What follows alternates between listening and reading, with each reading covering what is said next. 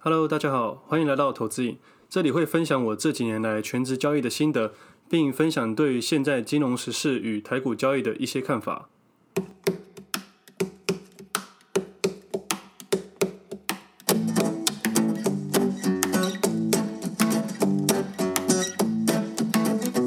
今天时间是七月二十五号星期六，我是魏德，这是我第十三集的节目。今天主要聊两个主题，第一个主题是台股史上最高点。一二六八二点。第二个主题是台湾五十反映这档基金的问题。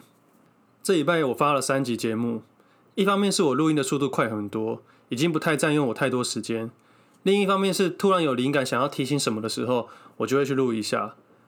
目前是还没有遇到灵感匮乏的时候啦，因为这几年有太多故事可以说了。我自己以前都是写在笔记本上面，但从来没有给别人看过，现在就透过声音与文字分享出去。其实一开始前五集录的有点压力，毕竟是自己完全没有接触过的，也很难想象自己跟麦克风自言自语，也不敢想象亲朋好友听到我的声音会有多尴尬。毕竟我还是有一点包袱的啊。不过现在录音反而有点舒压，好像可以把想说的事情分享出去，更重要是还可以帮助到一些人，心里是蛮充实的啊。在商业的排行也有前十名，还蛮有成就感的。在一个月前的我，从来没想过要用这些东西，也从没接触过任何的媒体，连电脑都不太会使用。我的笔电买了一年多了，最近才开始比较会使用。买笔电是因为有时候想出去玩，但还是想要稍微看盘的时候，买十三寸比较方便携带。但如果在家里的话，还是都会使用桌垫，因为桌垫还是相对比较稳定一点的。所以我笔电的功能就只有看盘而已，没有再做其他的用途了。哦，对了，最近有出版社寄了两本书给我，我才意识到原来我算是知识型的平台。之前在博客来买书买到钻石会员，我就在想，如果我早点开始做分享平台的话，我就可以省很多钱了。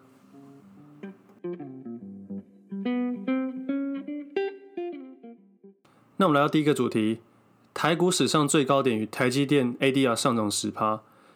昨天看到台积电 ADR 开盘直接喷十趴。夜盘期货也直接拉两百多点，这种情况是比较少见的。但因为台积电占加权指数的比重比较高，所以才会影响这么多。我先稍微解释一下 ADR。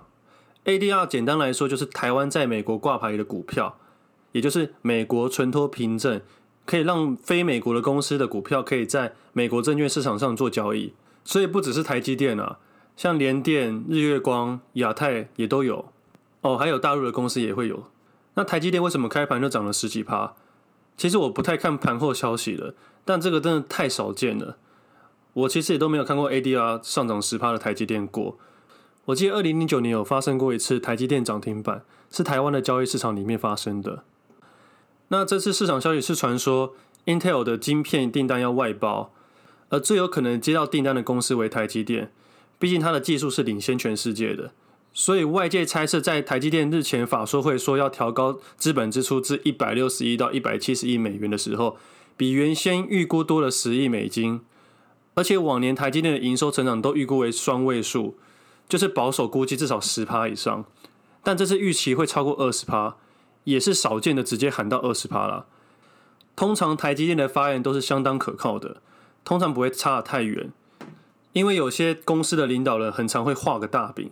但不是那么的真实，这也是台积电一直以来为台湾人最爱的公司之一，因为公司讲求诚信。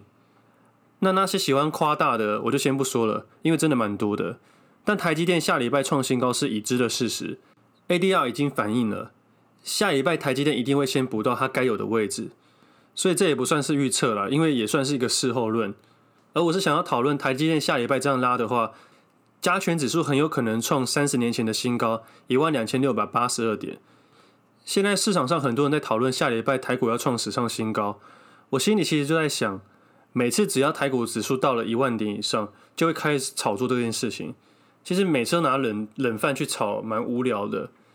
其实真实面来说，台股早就超过这个指数了，在台湾证券交易所网站就可以查到这个资讯。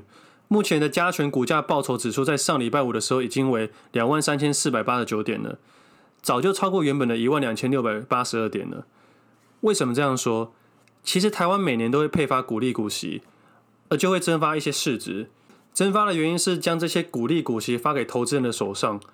如果把这些利息加回去，还原原本台股的真实指数报酬为两万三千四百八十九点，这意思是，假设你在三十年前指数在一千多点的时候买进正常的股票，现在的报酬已经是二十倍了。不过这只是大概算而已，也不是一定的。选宏达电跟选台积电还是有差，所以我希望各位听众不要太在乎这个加权指数的点数，因为早就已经超过了。但是新闻为了要炒作，所以就会一直讲，一直讲。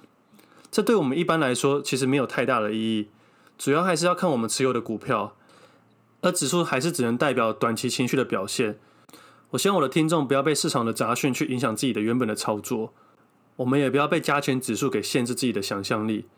加权指数只能反映短期情绪面的表现，还有一些人想玩台股期货才要特别去注意。我们一般投资人其实不用太在乎这些指数，所以下礼拜走势不管怎么样，我都希望各位不要太过于在乎这件事情。我们应该在乎自己的股票，在乎自己的资金控管，在乎自己的风险管理，这样就好了。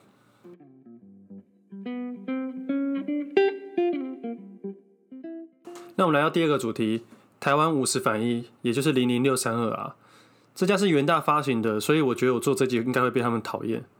不过我就事论事讨论这个商品啊。先说这个商品就是个基金，是可以在证券交易市场上直接做交易的基金，也可以透过其他管道去申购，都可以。我觉得商品应该是史上最鸟的商品吧，弄出来真的是一个很聪明的方式。以发行商的观念，风险小又好赚。我先解释一下这个商品的概念，它就是反向零零五零的感觉。这基金里面的权重大概是四 percent 的放空零零五零 ETF 股票期货，加上九十六 percent 去放空台股期货。简单来说，就是加权指数向下跌，台湾零零五零反向就会上涨。它就是一个完全投机的商品。可能很多人会认为现在高点可以买这个商品去赌大盘下跌，就可以赚到钱。这观念没有错，但是如果有在听我节目的人都知道，其实这些基金我们自己也可以去组成。所以真的要投机，我们其实可以做得更好。所以我觉得买台湾五十反是一个蛮不明智的选择。我讲几个要点就好了。第一点，基金本来就会有一堆内涵成本，而这商品又要每个月转仓费用，所以它相对又比较贵。第二点，股市长期走势为多头，偶尔会遇到一次的空头，但股市的惯性长多短空，要抓到这个短空的时机，其实难度非常的高，所以我才会在前面几集有一集提到说，新手投资人尽量做多就好，不要做空，做多学的资金控管和买进点跟卖出点就好，遇到空头时保持现金，这样操作会比较简单，你不要去想说要赚多头又要赚空头。这样的操作模式会让你多空不明，有时候双边被扒，那其实是更痛苦的。第三点，你买这商品就是要给发行商做避险用的。正常情况下，这个净值会一直的减少。这商品从开始发行的第一天，从十九元开始，除了二零一五年遇到那个小空头涨到二十三点八四元以外，就是走一个超级大空头，到现在八点八二元。下礼拜应该会创历史新低了。为什么说给券商避险呢？因为大跌你赚不了多少，大涨你会赔超多。第四点来说，你什么不放空，去放空全台湾最优秀的五十间公司干嘛？他们的标的选择全台湾最好的五十间公司去做放空，你不觉得效果会很差吗？这比喻就像是你今天想打篮球垫人，想要得到赢的滋味，你跑去 NBA 找人单挑，你明明可以去你家隔壁的公园去垫那些阿伯，为什么要去挑一个最难的打？要放空的公司，尽量挑那种最差的去攻击，他们的价格才有可能往下跌更多，而且还有一定的几率会下市。你有看过创新高的股票去下市的吗？通常都是创新低的股票去下市变成币值的。再讲个可能会发生的事情，假设台股真的走一个超级大多头，这商品是有可能下市的。就像我第一集说的，正像两倍石油 ETF 一样，会碰到净值的危机。所以也不要再说基金的风险很小，还是有可能跌得很惨的。像这种反向的商品对投资人相当不利，不管是长期短期都是，长期就更别说了。在大跌的情况下，自己的净值只会不停的被侵蚀。如果是我，我也想创个基金，因为我觉得这个生意真的很好做。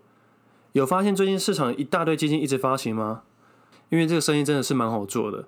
我个人倒是认为未来的某一年，这些商品可能会出一些问题。因为过多的交叉避险可能会造成某些危机，但不知道还要等多久就对了。结论就是，你既然要投机赌大盘下跌，何不使用更好的工具？你可以说期货权证选择权太难，风险太高，所以才选择反向五十。但我要说的是，遇到空头，其实你也可以保留你的现金，因为空头通常来得又急又快。除非你的部位大到需要避险，或者是你是公司的内部人，六个月内不能做反向动作，不然其实你可以选择不要参与这件事情，保留好现金。而既然你要参与的话，你就要选一个最有优势的方法去投资。所以啊，其实你可以提升自己的知识，让你自己更有优势。最后一个部分我留给 Q&A。我昨天开了一个 Line 的社群，让大家可以做讨论。然后我也会在准备要录 Podcast 的时候问大家说，有没有什么问题想要问？我现在正在录音，直接在节目上回答你。不过这个时间是不固定的啦，就是我想录的时候会问一下这样。那今天回答几个回复，回答社群里面的问题和 Apple Podcast 里面的留言。第一个问题是地方妈妈，这个地方妈妈应该是上次我回答的那个吧？他问题是说如何处理情绪的问题。他说像是周五大盘走势不如预期，所以他砍掉手上的单。结果个股又马上回到他自己的目标价，虽然收盘回到自己卖出的价位附近，但就是出现了一种失误感。这种感觉要怎么去解决？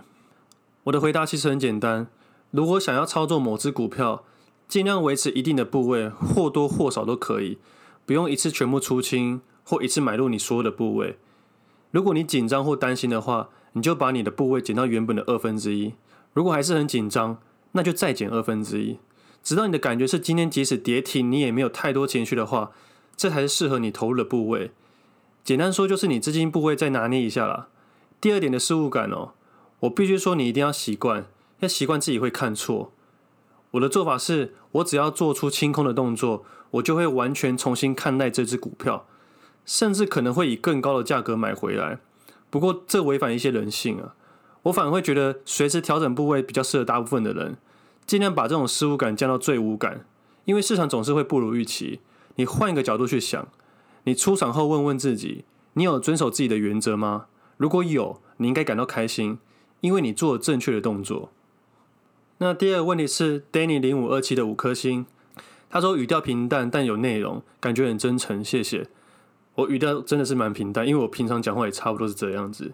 我有慢慢去调高一些语调啦，就是可能还是跟一般人不太一样。那第三个问题是群组里面发问的，他想要询问我的选股方式。我觉得这个问题实在太广了。如果以价差来说，每个商品的策略都不太一样。